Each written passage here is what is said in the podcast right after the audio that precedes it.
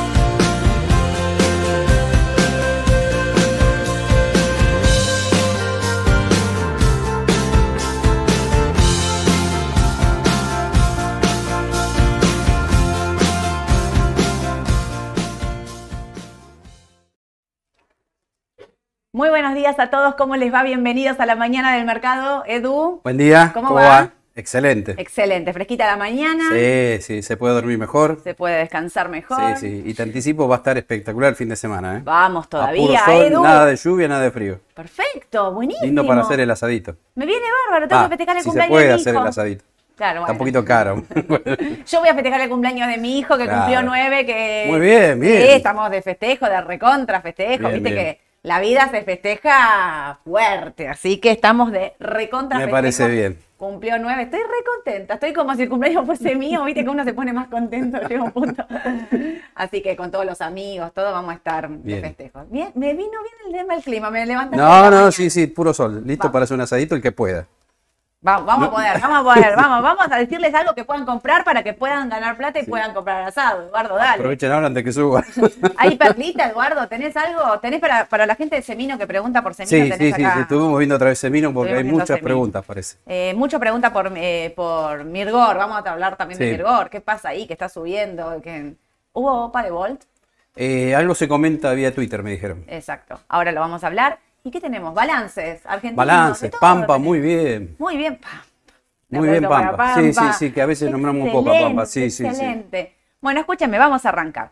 ¿Qué está pasando? Dólar. Está ahí, planchadito en 4.30. Edu, ¿está planchadito porque nadie está comprando? ¿O está planchadito porque.? ¿Querés que me juegue? Creo que es la calma que precede a la tormenta. Ah, listo, lo dijo. Bueno, en algún lado tenía que llover. Lo dijo, él lo dijo. Primero te dice la buena y después te tira con munición gruesa, Eduardo. Eh, está, mm, está ahí. Está que uno, viste, lo ve el número. Digo, si vos estás eh, em, alejado del mundo bursátil, ¿no? Entonces no estás mirando el minuto a minuto y qué sé yo. Vas, mirás la placa del dólar, 4.30. Vas, mirás, 4.30. Tres días, 4.30, decís, listo, ya está, ya pasó, se tranquilizó todo. Y los que estamos mirando el minuto a minuto, Y sí, el ambiente está enrarecido en tema bonos. yo ¿no? creo que sí, mira, si viene un cliente y nos dice, quiero ya comprar dólar MEP, cómpralo hoy mismo. Exacto. Cómpralo hoy mismo. las que dudas. yo era, viste, digo, bueno, a ver, voy a esperar un día, gotás, a dos días, gotás. Ya cuando veo esta No. calma, no sé. Calma chicha que le dice. Sí. Claro. Ya me empiezo, viste, a preocupar. Y mira, te voy a mostrar una cosa. Esto es el dólar, ¿ves? Que esto es lo que decimos con Edu. Sí. Anda ahí, 4.32, baja 4.30. Sí. MEP AL, MEP GD, están todos bastante juntitos ahora, ¿eh? MEP CENEVI, MEP eh, LEDE, el Blue. 4.72. Ese no baja. Este no baja, este sigue subiendo todo el tiempo. Y el contado con liquidación que va y viene también. Estos dos pesos que van, vienen, van, vienen así, eh, porque está 4.53, 4.51. Pero anda ahí. Entonces vos ves esto y decís, está tranquilo, no, no tengo Claro. nada de qué preocuparme, ¿no?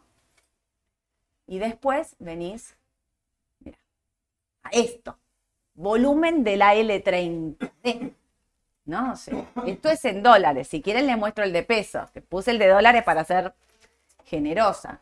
Miren esto. Esto que ven acá, ven esta tranquilidad acompañada de este volumen, es que hay una intervención fuerte, fuerte del gobierno. Porque Exacto. son ellos mismos, o sea, ellos mismos están diciendo Sí. que, ¿no? Que, que- que iban a intervenir por este bono. Entonces, el volumen operado en AL30 en pesos, Sí, es infernal. no, no, no, es una cosa Sí. es impresionante. Entonces, ¿vos qué decís? Pará, todos esos que están comprando a L30 en pesos, ¿están comprando, están haciendo MEP? ¿Están comprando porque está el dólar barato? ¿Están comprando porque el bono está barato? ¿Están comprando Sí. por la brecha entre AL y GD? Sí. Que sigue estando casi en el 30%, Sí, digamos. O sea, muchos leía de, están subsidiando la venta de, de la compra de AL, podrían decir. Y sí, la verdad es que sí. Por otro lado, viste que empiezan a circular los rumores, vuelven los 50.000 nominales de compra, que sé yo, no hay nada. O sea, Mm. son rumores, no hay nada de que iban a limitar. Eh, ¿Se acuerdan que en un momento tuvimos una limitación de si comprabas, podías comprar 50.000 Nominales. creo, ¿no? nominales semanales por quit o por, por, sí, por quit, por DNI. Eh, y eso ya se, eso se sacó. Bueno, había mucho rumor de que por esto eso iba a volver. Sí. Son rumores, nadie dijo nada. Pero digo, esto es, esto es a mí lo que me hace dudar de quedarme en pesos o pegar el salto y decir, por ahí pierdo un mes de tasa, pero rajo, me parece. Sí, gano en tranquilidad. Gano en tranquilidad y no me gusta. No, y además no te olvides que tenemos dos temas acá. Mañana define el tema de la inflación por el mes de abril, que va a publicar el INDEC. Eh, dijimos 7,8, opción más conservadora, Sí. pero muchos analistas dicen no, 8, 8,5, ¿viste? Va a Sí. ser elevada la inflación. Y lo peor de todo no es abril, sino que es mayo. ¿Te acuerdas que la otra vez dijimos que la primera semana de mayo la inflación ya estaba en el 3,5 y 4? Bueno, confirmado ya por varias consultoras. ¿eh? Sí, sí, sí, las Sí. consultoras. Y las la inflación de mayo va a ser mayor a la de abril. Claro. Ese Sí. es otro dato también. Claro, porque cuando están midiendo la primera semana es, eh, es mortal. La primera semana es terrible. Es terrible, sí. Eh, y todo en alimentos, en nada más. alimentos, Sí, sí, en alimentos, Eso es lo dicen. preocupante. Y pero si yo el otro día te contaba a vos que cuando escuché este nuevo acuerdo, que al final no sé si lo firmaron o no lo firmaron o cómo avanzaron, de precios justos, que los precios justos, que son 14.000 artículos que entran de precios justos, iban a tener un aumento a principio del mes del 3.2 y cerca al 20 aproximadamente 1.8. O sea, si los precios justos aumentan 5% mensual, ¿Qué le que queda para los que no están en la lista claro, de precios justos, digamos, claro, ¿no? sí, o sea, sí, sí, por eso la inflación en alimentos va a una Bueno. velocidad, eh, no, no quiero decir espiralada, pero te digo que me, me preocupa el tema de la inflación. Hoy leía en un diario que decían como que Massa ya empieza, viste que Massa estuvo reunido con empresarios, Sí. 1.500 empresarios.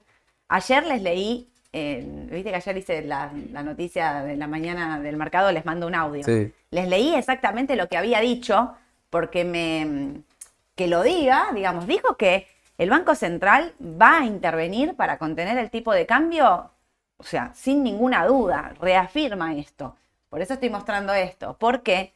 Porque dijo que le da estabilidad y tranquilidad en un mercado de, eh, digamos, cuando siempre dice previo a la elección, siempre hay una dolarización de la cartera, eso es real. Siempre hay dolarización de cartera previo a una elección nacional. Entonces él dice, tenés que llevar, vos el gobierno tenés que llevar tranquilidad y para eso nosotros vamos a intervenir por mediante el Banco Central lo que sea necesario. Eso también eh, reafirma un poco, aparentemente, que, o sea, que tiene el aval del Fondo Monetario, que esto es algo que el Fondo Monetario siempre dice, no pueden utilizar reservas para esto, no pueden hacerlo. Evidentemente él es algo en los que los ha convencido de que sí hay que hacerlo, porque si no, el tipo de cambio se te va a las nubes, se descontrola todo. La inflación tiene que ver también con este tipo de salto del cambio que hubo en el mes eh, de abril, que fue un descontrol, todos sabemos, y eso, bueno, está todo ligado. Pero él dijo así, ¿eh? directamente, no vamos a intervenir y no vamos a frenar, tipo, vamos a usar todo lo que tengamos que usar para... Y te hago una pregunta, ¿y de acuerdo con el fondo? Cri, cri. No te sé decir. Era ayer, era ayer el día esperado, que nos habían dicho. Miércoles sale la Claro, noticia. es como que cuando ves que pasan los días y no hay ningún acuerdo, te empieza a preocupar eso. ¿Habrá acuerdo? ¿Llegará la plata, los 10.800 millones? Y si llegan, ¿se podrá usar? Yo era optimista con respecto a esto, más que vos, ¿viste? Vos Sí, estabas diciéndome, sí. la plata sole para mí no llega. eh, tenemos distintas opiniones, es válida. Sí, sí. Edu piensa que la plata no llega, entonces yo cuando Edu me dice la plata no llega, le- automáticamente le digo, ¿qué pensás entonces de los bonos? ¿Qué hacemos con los bonos? ¿Qué hacemos con el Marval? Digamos, ¿qué hacemos con Mm. estos papeles? Eh, yo pienso que la plata llega, entonces tengo una posición más conservadora, con- o más arriesgada, perdón, no tan conservadora, de decir, si yo creo que llega, por ejemplo, este, el- la L30 me lo quedo comprado, eh, y lo demás está todo medio, mira, a mí no me toques. Claro. Esa es la realidad. Eh, si pienso que no llega, compro Aluar, compro Texar, a pesar de que por, A- por AT ya veo Texar casi de nuevamente máximo. O, o CDR también. CDR también. CDR también. Pero bueno, si pienso que llegan, voy a pensar que el tipo de cambio no se va a disparar. Ese es el punto. O sea, si llegan esos 10 mil millones, y como decís vos, los dejarán usar o no, yo escuchando a Massa el otro día digo, Mm. se los van a dejar usar Claro. porque dis- lo dice, o sea, no es que da a entender, lo dice, vamos a usar y sí, lo sí, que sea necesario. Entonces ahí en ese punto decís, bueno, quizás el dólar entonces no sube y quedan esos 4.30 y pico, no sé qué, subiendo un poquito por, por- por la inflación, o sea, siguiendo eh, la devaluación oficial 7, 8% mensual, pero ahí es donde me genera esta duda, ¿no? Y si no llega, como dice Edu, y si no Claro. llega, le mete presión al dólar, tenés Se que comprar se va a poner espesa la situación. Se va a poner también espesa en todo lo que, en los próximos meses, vencimiento de bonos, de vencimiento de, eh, de letras en pesos, Claro. grandes vencimientos, ¿no? ¿Cómo, ¿Cómo se va a resolver? Yo creo que cuando todo lo estirás mucho, siempre es malo. Eso sí, ¿eh? sí, sí, sí, Eso sí, sí, es malo. No, no es bueno. Pasan los días, eh, ponle que llegamos a fin de mes y no hay novedad, y ya me pondría a preocupar muchísimo más, ¿eh? Claro. Sí, sí. Sí, sí, sí, obvio, me preocupa. Por eso, bueno, pero les quería mostrar esto para los que tienen bonos, como decimos siempre. Los que tienen bonos de corto plazo y quieren, eh, digamos, piensan que esto, que va a llegar la plata, que el mercado va, puede subir algo y demás, tienen que comprar a L30, que es el de mayor TIR, que es el que está totalmente desarbitrado por esta intervención, está totalmente desarbitrado con eh, el bono, con, la con el mismo vencimiento, con otra legislación, que es la legislación Nueva York. Eso es eh, por un lado. Claro. Por otro lado, eh, si sos de, de corto plazo, a ver, yo miro esto y digo, y pareciera un pisito. Esto es una intervención igual, entonces tengan cuidado. Podría volver a los 26 y estoy re optimista, ¿no, Edu? Mm, sí. Estamos hablando de la L, De la sí, la L30, de- L30, estoy perfecto. re sí. Vos acá tenés Ah, el el grafiquito, ahí, está. ahí se ve mejor, me parece. Ahí está. Bueno, tenemos una, un indicador que da compra, El MACD da compra. Y Así sí, después de que- todo esto... Sí, además viste que hizo piso acá en la zona de 19, 20 dólares, no tocó 18. Es un buen dato para que quiere comprar este tipo es de un bonos. dato más, porque la, el MACD y todos los indicadores técnicos acá están totalmente atravesados por la política, porque si esto les digo que yo, que está intervenido por un, por un ministerio que está vendiendo para contener el tipo de cambio, queda claro que el AT es un instrumento Claro. más a seguir, pero bueno, acá lo respetó, dio venta. Sí, ¿te acordás que lo reconocimos? Mira, acá Porque dio acá, venta, acá acá, sí, acá funcionó bien, pero acá te acordás cuando dijimos de comprar, eh, bueno, subió un par de días y Mm. Después mirá lo que pasó, se abortó por la intervención del gobierno. Claro. Así que no, sí, sí, porque acá no esta- funcionó esta ahí. señal daba como esta señal acá. Claro, daba ¿ves? que podía volver a máximos, pero bueno, después pasaron cosas. y, ca- y caímos y estamos acá. Y esto no es el mínimo, ¿eh? tenemos un mínimo en 18, 18 dólares, dólares, aproximadamente. Así que, bueno, a estar atentos con respecto a los bonos. ¿Vos te quedás comprado, Edu? Eh, si, si tuviera bonos, Sí. y sí, sí. Si Eh, tenés bonos, te quedás L30D, comprado. Y si sí, tenés sí. que comprar, tenés pesos hoy. Si tengo pesos, trato de... Quiero algo de riesgo. Ah, ¿algo de riesgo? Bueno, Sí. ahí sí me voy a un CDR. A un CDA. Sí. No querés. No, no, tecnológico. No querés, no querés jugártela en Argentina. Eh, no, salvo ponerle al lugar. eh, bueno, Edu podría- no, ve, Edu no ve llegando la plata del Fondo Monetario Internacional, entonces su postura va toda acompañada de eso. Para mí está muy bien, Edu, eh, que lo digas. O sea, porque, sí, porque un montón de gente que está viéndonos piensa como vos.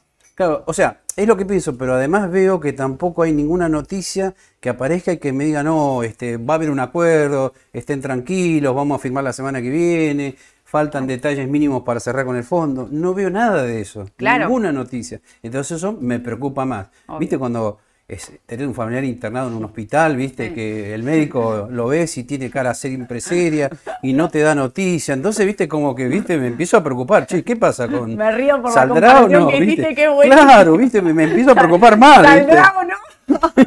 Salvando las diferencias, ¿no? No, lo no, mismo, obviamente. Pero para que se vea, Para ¿no? que entiendas en la Se vida real cómo te sentís Claro, che, yo Me tengo, parece muy bien. Tengo plata tenés- invertida, quiero saber qué va a pasar, me dolarizo, hago plazo fijo, ¿viste? Claro, está Es- muy bien. Es está muy como que me empiezo a preocupar si no escucho a nadie que salga a decir algo. Claro, está muy bien. A mí me parece que, mm, digamos, que, que esa sensación que vos tenés es la sensación para mí que debe tener un montón Sí. de gente que nos está mirando y entonces en ese caso decís, bueno, no sabemos qué va a pasar. La realidad Claro. es esta, son opiniones, sensaciones. Sí. Ojalá tuviésemos la bola mágica. Entonces está bueno decir, mira, Edu piensa que no, que esta, este dinero no va a aparecer. Entonces, ¿qué les dice? Cúbranse en CDR, cúbranse en Aluar. Texar y vayan a posiciones, incluso dentro de los CDR, el que dice, el tecnológico, no es que vayan a Coca-Cola conservadores. Claro. El tecnológico, Edu, lo ve muy bien. Ahora vamos a estar mostrando el QQQ, entonces tenés oportunidades, eh, digamos, desde ese lado. Ahora, yo creo que algo de plata nos van a mandar.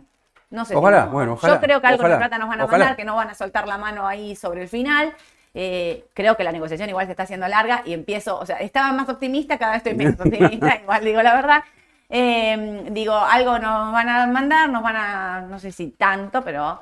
eh, y una de las cosas que quiero remarcar es que Sergio Massa dice, estamos renegociando con el Fondo Monetario Internacional, el Fondo Monetario reconoce que estamos renegociando el acuerdo y entonces una duda que queda es, ¿se acuerdan del, de, voy para atrás, ¿se acuerdan de el, mm, el préstamo original? Del préstamo original de Mauricio Macri, 11 mil millones de dólares no se habían mandado. Nunca se llegaron a mandar porque en el medio explotó todo. Y Guzmán dijo que el- cuando estaba Guzmán que no lo necesitaba, ¿no? ¿Puede que no los necesitaba, pero ahora los necesitamos. Mira esto, ahora los necesitamos. Y entonces, una de las, de las cosas que, que hay puertas para adentro que dicen es el motivo por el cual se está demorando, es que Massa negocia esos 11 mil millones que no nos mandaron del acuerdo original, mandarlos ahora y dejar incluso los adelantos de, o sea, del 2023 que queden. ¿Me entendés? Entonces te entran 11 mil, 10 mil ahora, más 10 mil de acá a fin de año. Y que eso sí lo puedes usar por ahí. Claro. Claro, ahora entiendo. Ese es el tema. Yo no sé si van a... O sea, pensar en que este año llegan 20 mil millones de dólares del fondo me parece un montón. No, no. Pero eh, sí digo, quizás es una... No sé, a mí me da que algo, no sé, por eso, no sé si 20 mil, pero por ahí algo nos dan, no sé si nos adelantarán, no sé. A mí me da que algo nos van a dar. Y tiene que ver con esto, miren, Christian Buteler, no sé si lo conocen, es un economista eh, que arma estos gráficos, me encanta a mí, que va mostrando todo el tiempo las reservas, cómo vienen bajando. ¿Tenés calor? Eh, hace calor, ¿no? Me ¿Le querés prender sí. un poco el aire? Que Edu, Edu está, Sí, Edu está con- no sé si son las pantallas, somos, La luz, es la fama, es Edu, la edad. la, edad, la edad nunca, Eduardo, jamás. Eh, las reservas están en eh, 33, eh, 33.721 millones. En el día de ayer bajaron 128, en el mes caen 1.575. En el año disminuyen 10.867 millones. Entonces, esto es lo que estamos viendo. Esto es desde enero. Miren 2016, miren cómo sube. pi, pi, pi, a ver, esto es un problema. Y acá se ve clarísimo. Entonces, eh, las reservas tan bajas es lo que estamos diciendo con Edu. También hay mucho retiro de depósitos en dólares, viste que la gente tiene miedo y los depósitos en dólares eh, aceleran la salida. Todos los días los bancos están haciendo un pedido extra al Banco Central para retirar dólares. Como decimos siempre, el Banco Central sigue mandando dólares, Sí. digamos, todos esos están encajados, siempre están eh, encajes, ¿no? Digo, parece encajado como que no se invocaron. No, los dólares están como contra los encajes, no hay problema de liquidez, eso es lo que siguen repitiendo todo el sector financiero. Muchos economistas, el otro día viste que dije, le salieron a contestar a Duhovne, que no es verdad que estaban usando la- los dólares de, de- de- de las personas, de los físicos, que, que no, no hagan correr ese rumor porque la gente se asusta. Tenemos el reciente, no, es reciente, 2001, Claro. un corralito en la historia económica es reciente, y todo eso generaba temor. Eh, mirá, eh, vi una noticia acá en el portal de TN. El gobierno busca recali- recalibrar el acuerdo. Este, ¿Por qué? Porque está un paso en cumplir la meta con el Fondo Monetario Claro. en lo que es emisión monetaria. Creo que son 140 mil millones al Tesoro que le estaba girando el Banco Central, pero bueno, este, el problema es que eso estaba pactado al 30 de junio. El problema es que estamos en mayo, Claro. mediados de mayo. Las asistencias al tesoro también de Cristian Buteler, adelantos transitorios y utilidades. Los celestes son los adelantos transitorios que el central le está haciendo al tesoro, o sea, está financiando al tesoro. ¿Cómo se lo paga el tesoro? Con una letra a 10 años. Esta es la plata que le está mandando el central al tesoro, lo cual es malo, como dice Edu, estamos incumpliendo la meta. En lo que va del año se emitió 370 mil millones, ni les digo, operaciones del tesoro, pago de intereses, Sí. total 4.7 billones, un 82% de la base monetaria al 31 muchísimo. del 12 del 2022. Es muchísimo. Es una bestialidad, es una bestialidad. En pesos, es- cuando miras, no sé, en dólares te preocupas, en pesos decís, es una Son cifras que animalada no- no lo podés- que pasa. Claro, las pensás y decís, no, no puede ser Totalmente. tantos miles y miles de millones. Totalmente, terrible. De acá es que sale, esto también tiene que ver y por qué va avanzando a, a niveles, porque bueno, porque la tasa, que ahora subió al 91, impacta en todo esto, porque todo esto, recuerden que el tesoro tiene toda su deuda indexada, que son las letras que ustedes compran, las letras, hay letras a tasa fija, pero también hay letras LECER, digamos, atadas a la inflación, están los bonos duales que son del Sí. tesoro, están los bonos... eh, los de ser, los, los TX, que son bonos del tesoro, bueno, todo eso lo- hay que pagarlos. Y para pagarlos, el tesoro Tiene que emitir. tiene que emitir. Entonces, como a veces no puede emitir todo porque si no se le va la inflación, le pide asistencia eh, al Banco Central para que le pase. Lo que pasa es que esto ya se rompió, digamos. Yo, vos decís, vamos a incumplir, ya incumplió. Ya incumplió, ya, la meta está, incu- eh, no, por eso tiene que recalibrar. Exacto. Por eso digo, cuando están hablando de que todo el acuerdo del Fondo Monetario lo van a, a ne- a renegociar, vos decís, pero lo renegociamos en marzo. Bueno, pero en marzo la situación era otra. Era otra. No tenías esto que tenés ahora. Claro. Y vos decís, bueno, ¿cómo no la viste venir? Y sí, ¿cómo no la vimos venir? Muchos la veían venir, otros no, otros fueron más optimistas. El problema es que esto está, hay que renegociar todo. Todo. Por eso digo, no descarto que esos 11 mil. Ahí, ahí me parece que es de donde más lo pienso y digo, de ahí viene mi, mi optimismo. ¿no? Escúchenme una cosa, así termino con Argentina antes de dejarlo hablar a Edu. Después arrancás vos, todo balance, todo, todo tuyo. Mira, cauciones. ¿Vieron que ayer hice en vivo con Aye a las 2 de la tarde contestamos preguntas en vivo por Instagram? Bueno, seguí en vivo por No te vi conectado. Estaba operando. Te voy a enganchar. Estaba ¿eh? ocupado. Eh, a las 2 de la tarde hicimos un vivo eh, por Instagram con Aye, contestamos preguntas y surgió el tema de las cauciones. Las cauciones en dólares. Y me, que a mí me quedaba una duda. Ayer la caución en dólares viene subiendo. ¿Sabes cuándo estaba la caución en dólares? No, ¿cuánto? 4 o 5 anual. No, no te puedo Te creer. 4 o 5 anual en dólares, que no es el descontrol del 16 y 17 allá de cuando en su momento salieron a comprar después bonos, que por eso se acuerdan que estaba investigado el tema Sí. de la recompra de bonos. 4 o 5 anual. Epa, pará, me tiento. ¿Por qué? Porque si el bono del tesoro rinde un 4 y medio, Claro. tengo los dólares acá, en vez de tener los dólares en caja de seguridad, me rinden un 4 o un 5%. En vez de tener los dólares en caja de ahorro, que no- no hay- nadie los tiene, pero no importa, eh, los pongo acá. Pero viste que hay una normativa que si vos ingresás dólares a una LIC, a una sociedad de bolsa, operás o comprás o vendés lo que sea en dólares, esos dólares después tienen que volver al banco. Y entonces esto fue porque Mm. en un momento había un rulo, ¿se acuerdan que compraban, vendían, compraban, vendían? Salió esta normativa que nunca más la levantaron, que a ver si de paso ya, si alguien nos está mirando, ¿no? Que es una normativa que ya quedó como vieja, Claro. no, no, no quedó adecuada, porque por decirte, vos pensás que, a ver, compraste a L30D, lo vendiste en dólares porque hiciste una ganancia. Si lo vendés en dólares, esos dólares tienen que volver a ir al banco Claro. y después tienen que volver acá No tiene para volver a invertir. No tiene sentido. Entonces la gente no vende en dólares, digamos, no hacen, hay un montón de operaciones que están trabadas por eso. Ahora, las cauciones bursátiles, vos pones tus dólares, Sí. te rinden un 4, 5, lo que sea que esté la tasa. Cuando se vuelven a acreditar, la normativa dice que esos dólares no tienen que volver al banco. Y eso es una muy buena Ah, noticia. Eso está bueno. Entonces, si tienen dólares ociosos en las cuentas, ustedes pueden colocar en caución y una vez que se acreditan con esos dólares, volver a colocar en caución o hacer una operación. ¿Sí? O sea, no necesitas que esos dólares vayan a, eh, a la cuenta del banco, lo cual es, un, es una muy buena noticia. es buena noticia. Ayer había prometido que le iba a contestar el equipo de legales acá, Agustín, que me, me asesoró. Le dije, Agus, mirá que prometí que mañana iba a contestar. Es una muy necesito- buena noticia Gracias. Agus, que lo tengo acá al costadito. Eh, muy buena noticia, los que tienen dólares entonces pueden colocarlos en caución. Fíjense, porque me parece que si tenés dólares ociosos es una Claro. buena... Sí. Una buena alternativa, es segura. A ver, la caución bursátil es el instrumento Sí. más seguro. Está garantizado. Sí. Hablando de esto, viste que el otro día había, el otro día dije una cosa y me equivoqué. Porque yo me quedé pensando en fondos comunes de inversión del 2001 con la nueva normativa de fondos comunes de inversión. Claro, en el 2001 había fondos comunes de inversión con otra legislación, con toda otra cosa. Eran otros tipos de fondos comunes de inversión. Muchos de ustedes me contestaron de todo, ¿eh? que se lo especificaron.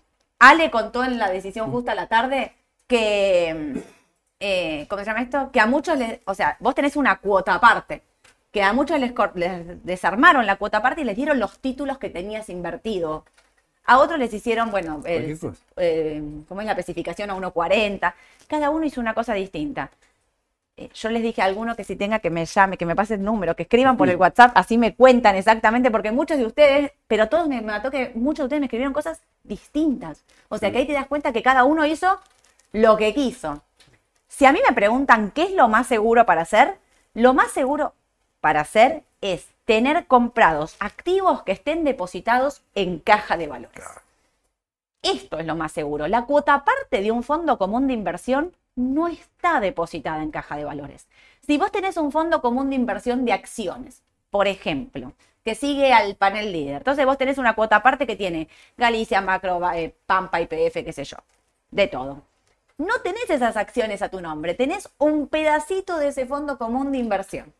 Ahora, yo lo que les digo es, en vez de tener un fondo común de inversión de acciones, compren ustedes mismos las acciones y eso está depositado en caja de valores. Y lo que todos estamos seguros, que cuando fue el derrumbe absoluto del 2001, lo único que no se tocó es lo que estaba Claro. en caja de valores, depositado. Las cauciones que están garantizadas por el mercado. Igual, al final el mercado fue lo único que salvó de, de salvataje, de rescate. Así que yo lo que les diría es, nunca pesos líquidos, siempre pesos en caución, nunca dólares líquidos, dólares o en activos, obligaciones negociables, CDR, eh, bonos, lo que quieran, pero siempre un título comprado y a, a agarrarse, bien fuerte. Exacto. Yo no creo que pase igual lo del 2001, lo digo y lo repito un montón de veces, no, para mí no pasa. Coincido con vos también. Pero, eh, digamos, si ustedes tienen ese temor, eso es lo que hay que hacer, ¿no? Perfecto. Edu, Sí. balances, te lo dejo todo. Balances. Vino de todo, ¿no? ¿Acá o afuera? Acá. Bueno, dale. ¿No? Eh, mirá, yo me noté que lo mejorcito que llegó hasta ahora, el de Pampa. Sí, Pampa. Pampa Energía, muy, muy bueno. No sé si tenemos algo acá. Tengo si algo Pampa, llegaron a sí, ponerlo, creo, ¿eh? no, no me acuerdo bien Te digo, ahora. ¿eh? Para A ver, ver. L30, volumen. Ah, verbal en dólares, ahora lo vemos. Ahora lo vemos. Semino. Acá está. Pampa. Bueno, eh, recordemos que este es el primer trimestre, o sea, el periodo enero, febrero, marzo, eh, 2023. Bueno, siempre se publica el resultado del trimestre comparado con el trimestre de ejercicio anterior. Recuerden siempre cuando ven estas dos cifras, esta sobre todo, es del año pasado, pero ajustada por inflación a esta fecha también para hacerlo comparable siempre, Claro. ¿no? Y acá sí resalta mucho más el tema de, primero, resultado bruto. ¿Cuánto ganó? Esto está empresado en millones. 33 mil millones contra 17 mil millones. Buen dato, margen operativo. Y después le diría que resalta aún más el resultado operativo. 26 mil millones contra 14 mil millones. Eso demuestra que los resultados de Pampa vienen creciendo trimestre a trimestre. Claro. Con lo cual eh, sigue siendo una buena opción para todos aquellos que quieren incursionar en el rubro energético, ¿no? Eh, bueno, a nivel cotización también, en el exterior es uno de los pocos papeles que Sí. se mantiene bastante bien, inclusive no sé si mejor que IPF diría, ¿eh? a nivel gráfico, sí, está mucho mejor. Sí, sí, junto a con Vista. nivel, a nivel gráfico está, está mucho mejor, ¿eh? sin duda. Eh, a mí me encantó. Este Sí, balance. muy bueno, este eh, ah, superó todas mis expectativas. Es espectacular. Sí, sí, es ese papel que decís, compralo y quédate comprado y olvídate. Eh, ¿Viste cuando decís un papel? Está bien, ¿es argentino y tiene riesgo? Sí, como todo lo local, tiene riesgo y demás. Pero por fundamentals, Sí, sí, sí, olvi- sí, muy, muy bueno, muy bueno. O sea, olvídense, es compren este papel y es esa parte de la cartera que vos decís, bueno, yo compro estos papeles y no los dejo ahí, ¿viste? No los muevo porque sé que a largo plazo esto va a haber dado. ¿viste? Una vez diversifica su cartera en corto y largo plazo. Estos son esos papeles que decís, no puedo no tenerlo. No. Menos en este precio en dólares. Mira, con este Vale balance, 33 dólares. por eso, con este Vale balance 70. Y viendo lo que está haciendo afuera la DR por análisis técnico, está estupendo. Es una muy Sí, buena sí, opción. Sí, ¿eh? sí, En esa parte de la cartera que ustedes tienen de largo plazo, agreguen Pampa. No lo duden, no Sí. lo duden. Con este balance es espectacular. Eh, bueno, IPF no podemos hablar todavía porque llega mañana, así que hay que esperar. Hay mucha gente ansiosa con IPF también. Yo soy una. Hay, sí, hay que esperar un día más ahí, ¿no? Hay una más. Escúchame, Edu. Vino Sí. San Miguel. Pará, acá tengo. Tengo de todo, ¿eh? San Miguel, claro, San Miguel. Ahora, ahora están llegando, Llegando todos. todas. Todos. Reportó en el primer trimestre una pérdida neta de mil millones comparado con la pérdida neta del mismo periodo de 1.300. O sea, pérdida, pero menos pérdida. Exactamente. San Miguel exporta casi todo, el 90% Eh, de sí, exporta producción, ¿eh? limones, una muy buena parte. Igualmente, no se queden siempre con el resultado final, analicen bien el cuadro de resultados Para eso te tenemos a vos. Mirá Claro, la se- que nos habías dicho. Claro, se puede encontrar con cosas que vos decís, pará, si yo elimino aquello, esto, que es extraordinario, por ahí tiene ganancia, ¿no? Bueno, Así te que, dejamos a vos. Mira, te claro. digo, tenés un montón. Tenés San Miguel, tenés Ledesma. Abonará el 18 de mayo un dividendo en efectivo de 4 mil millones, equivalente a 9,09 por acción. Bien. Ledesma. Transportadora Gas del Norte, Edu. Reportó una utilidad neta atribuible a accionistas de 10.937. Muy bien para transportadora. Holcim Argentina, mira, reportó en primer trimestre una ganancia neta atribuible a accionistas de 3.491, que se compara con la utilidad del mismo periodo de 4.400. Menos que el anterior, pero reportó ganancia. O sea que las energéticas llegaron casi todas, porque Casi todas. También llegó. Sí, ayer, ahora te voy a decir una cosa de Denor. Pará. Cresud. eh, reportó beneficio neto atribuible a los accionistas en el periodo de nueve meses de 20.487 millones. Eh, Edenor reportó una pérdida neta de 9.962 millones comparado con la pérdida del primer trimestre de 2022 de 5.757 O sea que se está incrementando. principalmente por el deterioro del resultado operativo y por una mayor carga financiera originada por el diferimento del pago de las obligaciones en el mercado eléctrico mayorista. Mm. Voy a hacer un paréntesis acá. Edenor, con este balance malo que vino, no tiene en cuenta el aumento que se está viniendo ahora de casi el 100% que les autorizaron. Claro. Con lo cual, la expectativa sobre Edenor es que su próximo balance sea otros números totalmente distintos a esto que yo acabo de decir, que es duplicó la pérdida del primer trimestre comparado al 2022. Ojo que son fuertes aumentos en las tarifas. Es un aumentazo, ¿eh? Ojo con Edenor. Viste que incluso en las últimas Buen dato. venía, Ojo con, a seguirlo, ¿eh? A seguir Edenor. Lo podríamos analizar. Mauro, ¿me analizás Edenor para hoy a la tarde? Así vemos en qué precio entramos. Y ahí está, hoy análisis técnico con Mauro Edenor. Ahí está. ¿Y qué más? Eh, ¿qué Bueno, tenía? yo me había anotado Ah, 4.300 millones. Ese Sí, ya había llegado ya había antes de llegado, ayer. Tal cual. Sí. Bueno, son todas buenas, casi todas. No Sí, todas, casi sí, todas. ¿Qué está pasando con Mirgor, Edu, que subió 15% en las últimas Mirgor, sí, vos es que nadie hablaba de Mirgor porque, porque estaba chato el papel, el año pasado no subió nada, este año también, muy quieta, y de golpe saltó ayer no sé si un 9-10%. Había una recomendación de un broker No lo vamos a decir. No podemos decir. No podemos decirlo, pero sí hubo una recomendación de fuerte compra de Mirgor, eh, dando objetivos de, bueno, hasta dónde puede llegar. eh, creo que eso impactó muchísimo. Sí. También por ahí estaba atrasado el papel, eso Estaba influyó atrasado. mucho. Con respecto a sus números y demás, estaba, Estaba atrasado. atrasado. Igual sigue yo- atrasado. Igual si lo querés Sí, mirar, sigue atrasado. sigue atrasado, pero si quiero ser conservador, esperaría ver los números de mañana, mejor por las Reales. horas. Reales, claro. Reales. Porque esta, esta opción de compra salió como antes del balance y es me raro, suena, ¿no? ¿No eh, me suena raro? extraño. Sí, bueno. Porque además te aclaro una cosa, Mirgor creo que debe ser de los papeles más difíciles de analizar por la cantidad de cosas extrañas que tiene su cuadro de resultados.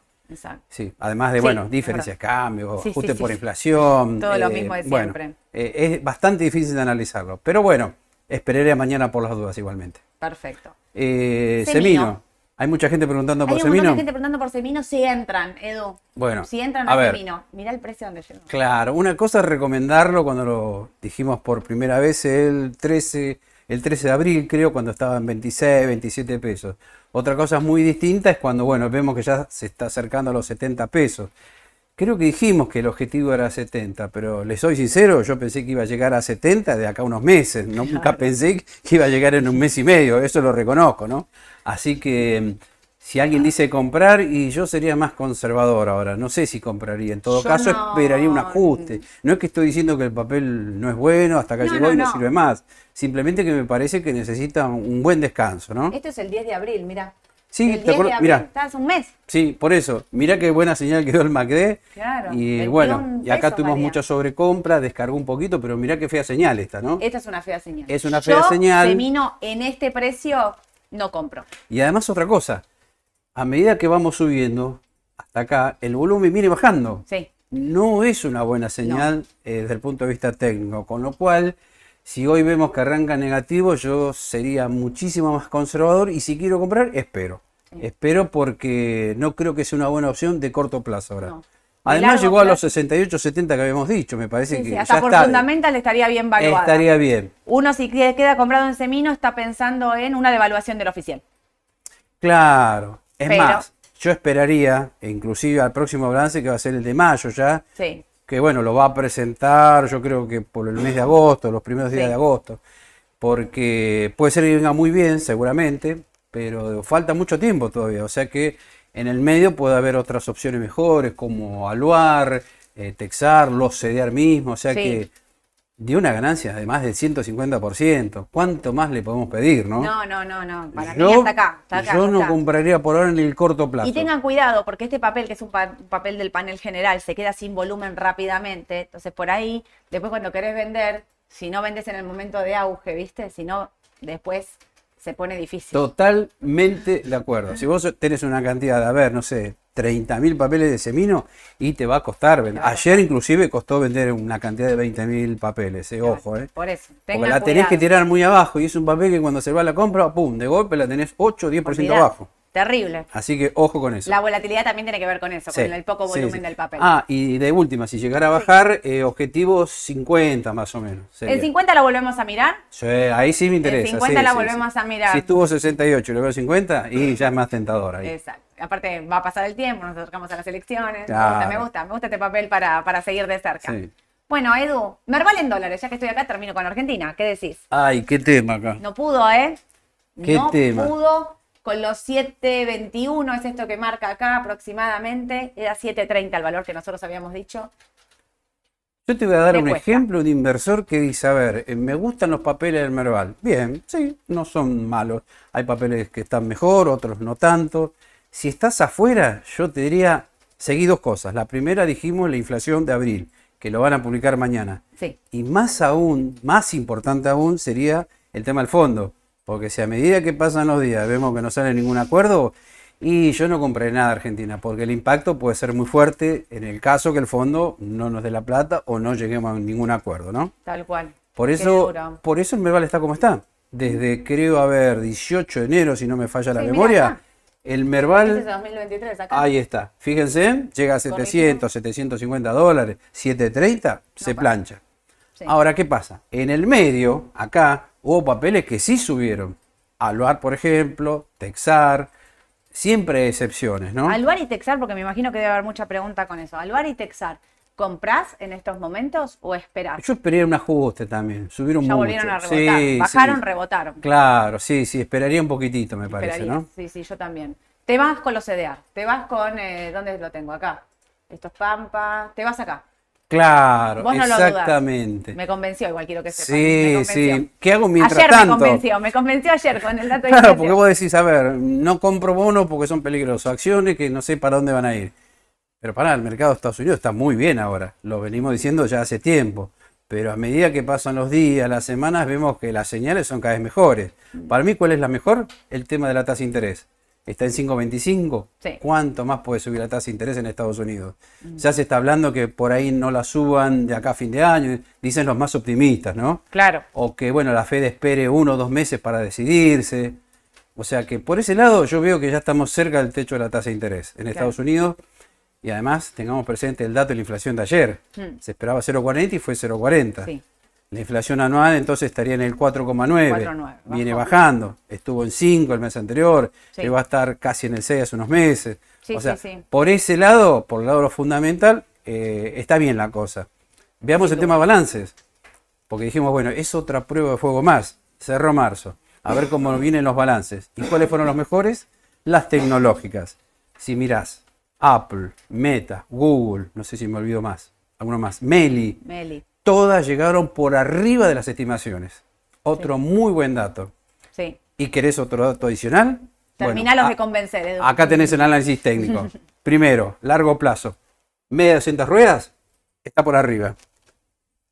Perdón. Segundo, medias móviles de 21 barra 42. Estas dos que están acá. Se encuentran por arriba.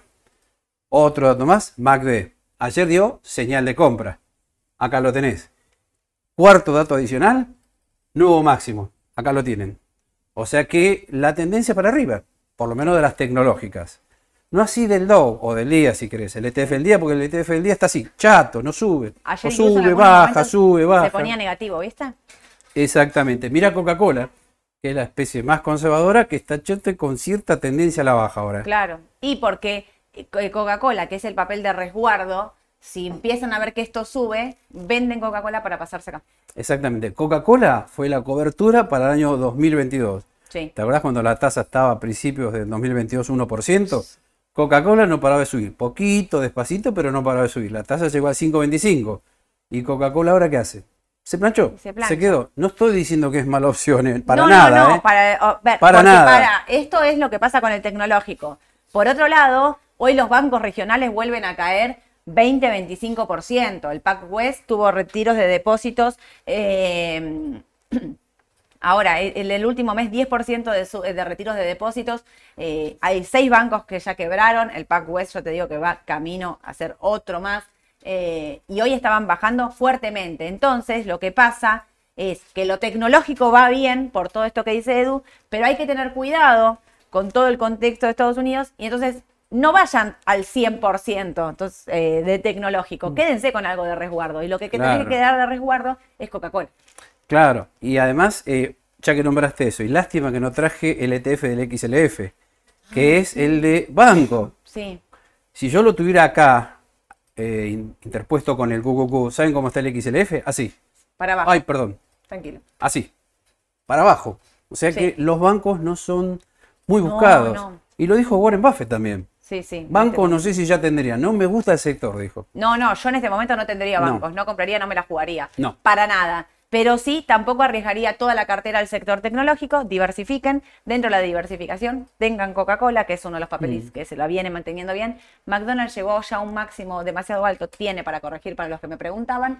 Eh, y otra cosa es que faltan 20 días para que se empiece a discutir o se discuta ya lo del techo de la deuda en Estados Unidos, que están, que sí, que no, que la van a subir o no la van a subir. La subieron como ya 60 veces el techo de la deuda. Es obvio que lo tienen que subir por la misma tasa de interés. A ver, no les pasa nada de, este, digamos, que no nos pasa a nosotros. Pénsenlo en, en Claro. Argentina. Si sube la tasa, tenés que cada vez emitir más peso para pagar esa deuda que tenés. En Estados Unidos pasó lo mismo. Si subiste la tasa del 1 al 5, el techo de la deuda es obvio que lo tenés que subir porque tus gastos en dólares son más altos porque tenés una tasa de interés mucho más alta. Ahora, están, empiezan a discutir que sí, que no, que blanco, que negro. Eh, estuve, ayer estuve en una charla donde estaba Sebastián Marril, que es un genio de todo lo que habla del exterior y lo explicó clarísimo. Él decía que lo ve básicamente improbable que esto ocurra, que Estados Unidos entre en default, pero sí pasó y contó que en el 2011, la última vez que estuvimos con una situación muy similar a esta fue, estaba Barack eh, Obama, era presidente, Biden era vicepresidente en ese momento, y no se pusieron de acuerdo hasta los últimos días. Esto llevó a que el Standard Poor's bajara la calificación de Estados Unidos de la deuda, Moody's y, las, y, y Fitch también, y el mercado bajó 8% en una semana. Entonces, esto quiere decir no que va a pasar o que no va a pasar, pero lo que sí va a pasar es que va a tener volatilidad el mercado. Entonces, por eso les decimos, no estén 100% invertidos, vayan a este sector, porque este sector no está atado a lo financiero. Es, la tasa de interés, como dice Edu, ya está, la tenemos descontada en estos precios, pero sí el sector financiero se está cayendo a pedazos y la deuda, del, y el techo de la deuda en Estados Unidos va a generar ruido si no se viera como acá lo del Fondo Monetario, más pasa el tiempo, peor se pone, y allá pasa lo mismo, más pasa el tiempo, peor se pone. La ventaja Eh, que allá me parece van a llegar un arreglo, me parece. yo ¿no? lo espero, cruzo los dedos por todos Sí, nosotros, sí. por el bien de todos nosotros. Eh, así que yo sería conservadora también en ese sentido de decir, eh, compro cucucú, me gusta, Sí. ahora me gusta. Ahora, yo soy más, más tranqui, ¿Te convencí? me convencí. Bien.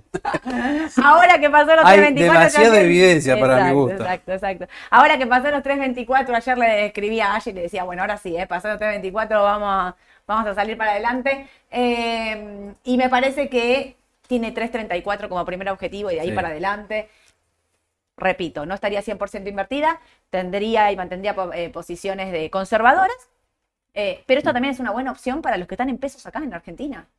Los que están Claro, en pesos, exactamente. Los que están en está. pesos, esta es una muy buena opción porque tienen atado el tipo de cambio y por otro lado también tienen eh, el papel que tiene un, un buen sector. Claro, porque eh, vos lo dijiste, tengo el CDR, pero, eh, a ver, puedo optar por comprar directamente el CDR QQQ, pero, a ver, si hay gente que también dice, bueno, no, pero yo no quiero un ETF, yo quiero determinados papeles. Bueno, los papeles que confirmamos que siguen de tendencia y con muy buenos números son, repito, a ver, eh, Meta, eh, Microsoft, Google, Apple y Meli. Exacto. Así que si Meli no que no querés comprar el, 1300, tenés estos papeles Tal también. cual. Meli que no puede con los 1300 y le cuesta, sin embargo, el balance de Meli fue extraordinario. Le pega en contra el tema de las criptomonedas, eso es real, Mm. cuando sale siempre una normativa ahí de criptomonedas, qué sé yo, porque Meli tiene compradas cripto, Sí. le pega en contra, pero el balance de Meli es muy bueno, muy Sí, bueno, sin sí, lugar a sí, duda. sí, ¿eh? sí. Bueno, Edu, Ah, hablando de balances, me olvidaba, Disney. muy bien, Edu. Disney, justo. Bueno, llegó Disney. Ay, ay, ay, Disney. Este, no gustaron los números, No. lamentablemente. Eh, creo que está bajando en el pre 5%, ¿puede ser? ¿Sigue? Estaba Eh, cinco y medio, cuando nos conectamos acá estaba cinco y medio abajo. Sí, me parece que estaba, no gustaron para nada los números, 5 abajo, y en principio tiene que ver con el tema de los suscriptores, ¿no? Seis y medio. Eh, Viste que, No bueno, gustó. claro, no gustó y entre enero y marzo la, la cantidad de suscriptores que se fueron son 4 millones. Sí. Es un número muy fuerte, me parece, ¿no? Sí, sí, sí, es un montón. Es mucha, mucha se gente que esperaba se mucho fue mejor, del abono. se esperaba Sí, que sea bueno, se esperaba que venga como, digamos, como el sector, con mejores suscriptores y qué sé yo, y sin embargo no pudo. Pierde suscriptores Sí. y va para abajo. Sí, sí, sí. No, no gustó Lamentablemente no, para nada, gustó. ¿eh? No gustaron. No me gustó, Así ¿eh? que bueno. El papel como quedó en Sí, el no, tampoco, no, está no, no. bueno, ¿eh? No. Eh, te voy a decir una mala que me acaba de llegar así. Ay, ay, ay. ¿Sabes que está bajando cuatro y medio vista? Ay, ay, ay. Cuatro y medio está bajando vista para los chicos que están acá con las pantallas. Si ¿Es el petróleo confirmar. o es.? 20.35 en este momento. 3.80 abajo. Y no sí. es una buena señal. No esa. es una buena señal. Viste que eh, por AT nosotros decíamos llegó ahí a los 21.44, después casi llegó a los 22 ese día, el martes lo superó. Y yo decía, cuidado con el petróleo, que el petróleo está ahí. Ah, vos dijiste de corto. Sí, para mí de corto había de que- corto había que. Sí. De corto vender, había sí, que de corto.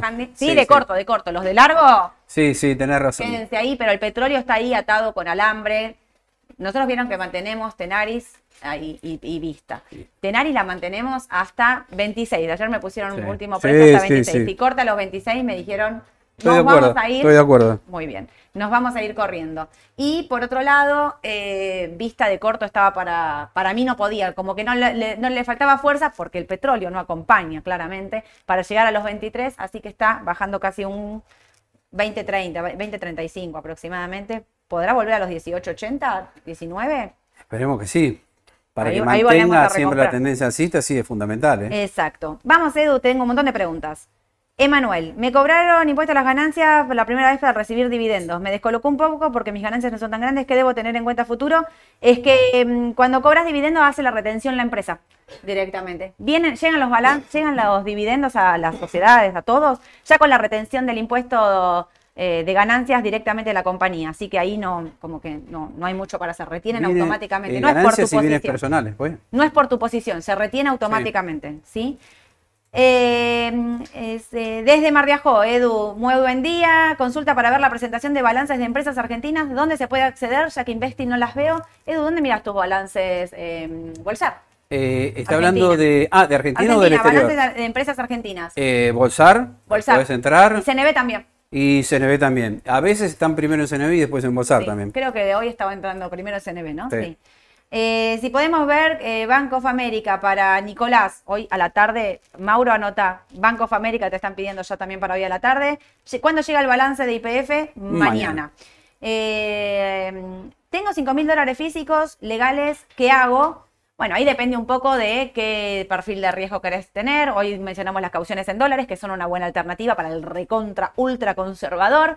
Eh, de riesgo absoluto alto, eh, bonos argentinos.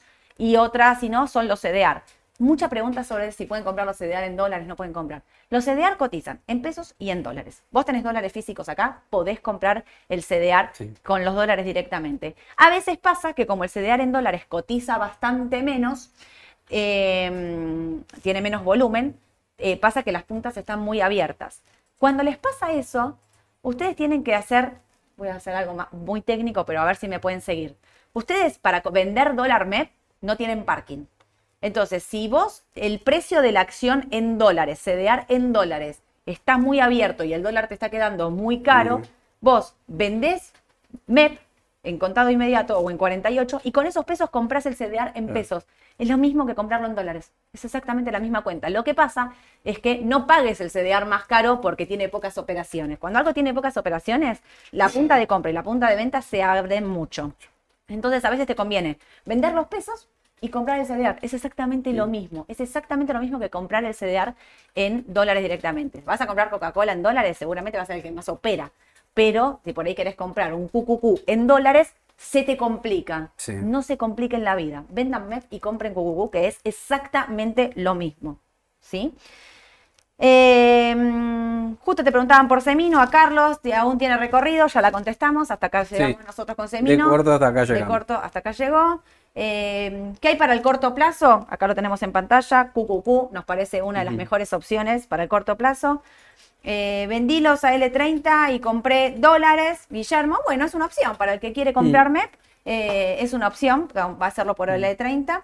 Eh, me pasé, Gustavo, me pasé a CDR, a día pero veo que baja todas las ruedas. ¿Qué hago? El Dow Jones viene en, una- en un estado distinto que, eh, que el QQQ. A ver, si lo compraste de corto, está medio. mm, No sé cómo estará hoy en el pre, pero ayer estaba que no quería, no arrancaba. También porque el Dow Jones tiene, incluye mm, eh, sectores que por ahí no están eh, traccionando tanto como el tecnológico. Si lo compraste para el largo plazo, como dice Edu, yo creo que Estados Unidos a la larga va a terminar subiendo. De corto está medio. mm, De corto me gusta más el QQQ, no lo dudo. Antes- Sí. incluso que el Standard Poor's, ¿eh? me gusta más el QQQ, es el, el- el de los tres índices es el principal el que me gusta. No sé si vos coincidís con Sí, sí, eso. además otra cosa, históricamente cuando empieza a subir Estados Unidos, lo que menos sube es el día, después le sigue el SPY, el Standard Poor's y después el QQQ. Sí, Históricamente fue siempre así. sí, exacto. O sea, no es mala opción el día. Lo que pasa es que va a subir menos que los otros índices, me parece. Sí. En, eh, bajaron más cuando es el tema de la suba de tasa, pero ahora que no está ese problema de suba de tasa y demás, eh, n- deja de ser como el conservador y eh, pasa a tener mejor eh, eh, posibilidad de suba el tecnológico. Claro, no es que sea una mala opción. No, no es una mala Simplemente opción. que no es la mejor, quizás. Eh, de los tres en este momento, Claro. en este momento creo que no. Ahora, ese ER sí te puede servir como cobertura. Igual es como cobertura. Lo que pasa es que vos ahí decís me baja todos los días porque también el contado con liquidación está todos los días que sube, baja, que sube, baja. Pero nosotros el dólar al fin y al cabo terminamos viéndolo como que este es el piso. Sí, por eso, Entonces, no, no, no, no lo no, vendería. no desarmes, No, no, no, desarmes esa posición si es por tipo de cambio. Alejandro nos dice que fui al banco el martes y por los comentarios que alcanzaba a escuchar estaban todos retirando dólares. Chan, me pone. Y sí, es que eso es un, eh, un poco lo que estaba pasando. Por eso la cantidad de retiros en dólares que viene aumentando fuertemente, la gente se asusta. Cuando salen eh, referentes de la economía o un, un exministro o algo a decir una cosa como la que dijo Duhovne, que estaban utilizando los dólares de, los, de, los, de la gente para retirarlos, obviamente genera miedo y esto es lo que ocurre. Pero todo el resto del sistema financiero están diciendo que está sólido y Sí. que con eso no hay problema. ¿Es conveniente arbitrar GD35 por AL30? Bueno, ahí estás eh, teniendo una diferencia de, de riesgo. El GD35 tiene una TIR del 25-26% y el AL30 tiene una TIR de más del 50%. El riesgo del corto plazo, porque la curva está invertida, con un riesgo de un impago, esto es real y te estás pasando de una legislación Nueva York a una legislación argentina. Si vos querés asumir ese riesgo, sí, obvio, tenés que pasarte a algo más, eh, más corto, pero ten en cuenta que el AL30 está intervenido con alta volatilidad y demás, que hace que su condición sea de mucho más riesgo que la de los demás, ¿no? ¿Qué hacemos con IPF? IPF de largo la mantenemos. De largo sí, de corto hay que De esperar hay mañana que el número a ver cómo viene. Balance. Se espera que sea bueno. Eh, Sebastián dice que ayer quiso comprar Mirgor y se le, claro, se le fue. Eh, Subió, hoy está para comprar después de subir 11%. Está atrasada con respecto a su fundamental, pero tengan Mm. en cuenta que falta el balance, que es lo que dijo Edu antes, y que ayer hubo una, una, una recomendación de compra de un agente. Claro. Entonces esto me parece que es lo que hizo mover el papel fuertemente. Eh, ¿Está mejor Aluar o Sami? ¿Cómo ven Vista? Bueno, Vista lo acabamos de decir. Esperen para comprar Vista los que salieron de corto plazo. 18 de largo, hay que mantenerla, no hay que Exacto, mirarla, Sí, eh, porque tiene buenos, fundamental. buenos fundamentales. Eh, ¿Qué hago con los bonos recibidos como dividendos de Texar? Homero. Edu, ¿qué le decís a Homero? Los bonos recibidos de Texar. ¿vos yo creo que de los dividendos que pagaron las empresas como Teco, Aluar, Texar, eh, Galicia, me parece que está dentro de los mejorcitos. Sí. Ahora bien, la lógica podría ser, bueno, cobré esos dividendos, los vendo y los vuelvo a reinvertir en Texar. Y hago de cuenta que, como si fuera un bono, por ejemplo, reinvierto lo que cobré, ¿no? Y otra opción me parece, por ahí no sé, sería mejor, mm, me los quedo, a ver si suben un poco más y después los vendo en dólares. Claro. Sí, Me parece que es me lo parecen- mejor. Son buenas opciones. Son digamos, buenas opciones verdad. las dos, me parece. Sí, me parece que sí. La verdad que no, me parecen bien las tres. En cuanto a CDR, Walter dice, en cuanto a CDR, comentaron el martes que los que tienen subsidio no podían comprar. En principio se dijo que en pesos no había problema. ¿Eso cambió? Sí, Walter. Eso cambió porque hay una normativa que incluyó a los CDR en activos del exterior. Entonces, Mm. los que tienen subsidio no pueden comprar CDR, ni en pesos ni en dólares, olvídense, no pueden comprar Sí. CDR. Esto es así. Los que tienen subsidio solamente pueden comprar obligaciones negociables con ley argentina, bonos eh, con ley argentina y todas las acciones del índice Merval. Todo, el resto lo pueden operar sin ningún problema, pero no CDR, no lo pueden comprar. Eh, tengo GD29 y GD38. ¿Me paso a ley local por el spread? Y sí, si es por el spread, sí te tendrías que pasar. Claramente, sí. Eh, entendiendo que son de mucho más riesgo, ¿no? Google, Edu, ¿te gusta? También, sí, sí, la nombramos, ¿eh? Porque justo te, te estaban Eh, preguntando. creo que sí. Microsoft, Google, Apple, Meli y Meta. Sí. Tal cual. Sergio pregunta, ¿cómo ven comprar eh, PayPal en CDR? Sabes que ayer la estuvimos analizando con Aye y no nos gusta PayPal. No. El balance es muy malo. Lo, lo- la, eh, a futuro, la- la- lo que dice la empresa para el futuro no es bueno, es malo. Y desde la T, te digo, estaba fea, ¿eh? Sí. Estaba fea, estaba fea, Además, no- no el- año pasado bajó muchísimo y este año no está repuntando nada tampoco. Ojo, Tal ojo cual. con PayPal, no me gusta. Eh, mi- eh, Michelle nos pregunta, ¿fondo común de inversión en dólares en lugar de caución? No, no, son dos riesgos totalmente distintos. El fondo común de inversión vos tenés una cuota aparte y la caución está garantizada en el mercado. O sea, eh, vos estás poniendo tus dólares y eso está garantizado por el mercado. Así que son dos riesgos totalmente distintos. Me voy porque tengo 8.000 preguntas más. Manden las preguntas por... No, no, no 43. sabés, así, no paro más. Mira, mira, no paro.